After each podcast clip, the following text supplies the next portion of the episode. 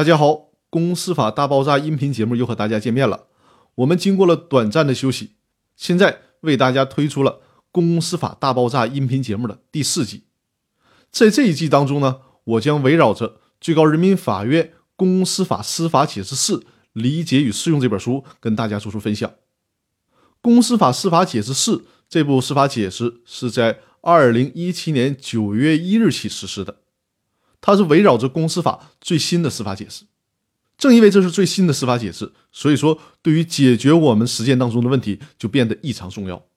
因此说呢，我在公司法大爆炸音频的第四集要和大家来详细的讨论这部重要的司法解释，从而帮助大家解决我们实践当中所面临的疑难问题。在公司法大爆炸第四季开始的时候呢，我们有必要先对整个的公司法司法解释四做一个纵览。让大家对这个司法解释有一个总体的了解。这部司法解释一共二十七条，一共解决了五个方面的问题。第一个就是公司决议效力的问题，第二个是股东知情权的问题，第三个是公司利润分配权的问题，第四个是股东优先购买权的问题，第五个是股东代表诉讼的问题。这部司法解释着重解决了十大审判实践当中存在的问题，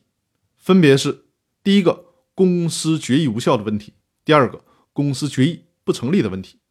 第三个公司决议撤销之诉的问题，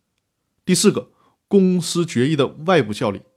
第五个股东法定知情权保护，第六个不当行使股东知情权的损害赔偿，第七个股东利润分配请求权保护，第八个股东股权优先购买权行使保护，第九个股东。股权优先购买权损害救济，第十个股东代表诉讼机制。以上这十个问题就是本次的司法解释着重解决的审判实践当中存在的疑难问题。这次的公司法司法解释四主要的焦点，也就是说，它聚焦于股东权利保护的问题。人民法院在商事审判当中，只有在公司的治理机制被打破。股东或者是公司利益受到损害的时候，才能够根据当事人的请求，依据法律规定介入。最终的目的是使公司恢复活力。所以说，司法解释的本意也是充分尊重公司的意思之事的重要原则。在最高人民法院公司法司法解释四理解与适用这本书当中，有这样一段话，应该引起我们的重视。原文是这样的：特别值得注意的是。如果人民法院在审判中直接介入到公司内部的自治事宜，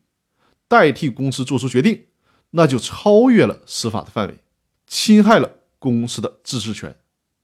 所以说，从这一点我们可以看出，公司法司法解释四，它对公司的意思自治这个法律原则是有多么的重视。所以说，我们在理解这部司法解释的时候，就应该从这个角度作为我们思考的切入点。最后要总结的是，公司法的司法解释四。主要解决的就是公司内部关系的问题。以上呢，就是对公司法司法解释四整个的体系做了一个总体的了解，方便我们大家对这部重要的司法解释做出理解和判断。那在之后的音频当中，我会详细的跟大家来分享这部司法解释。那好，更多内容我们下期继续，谢谢大家。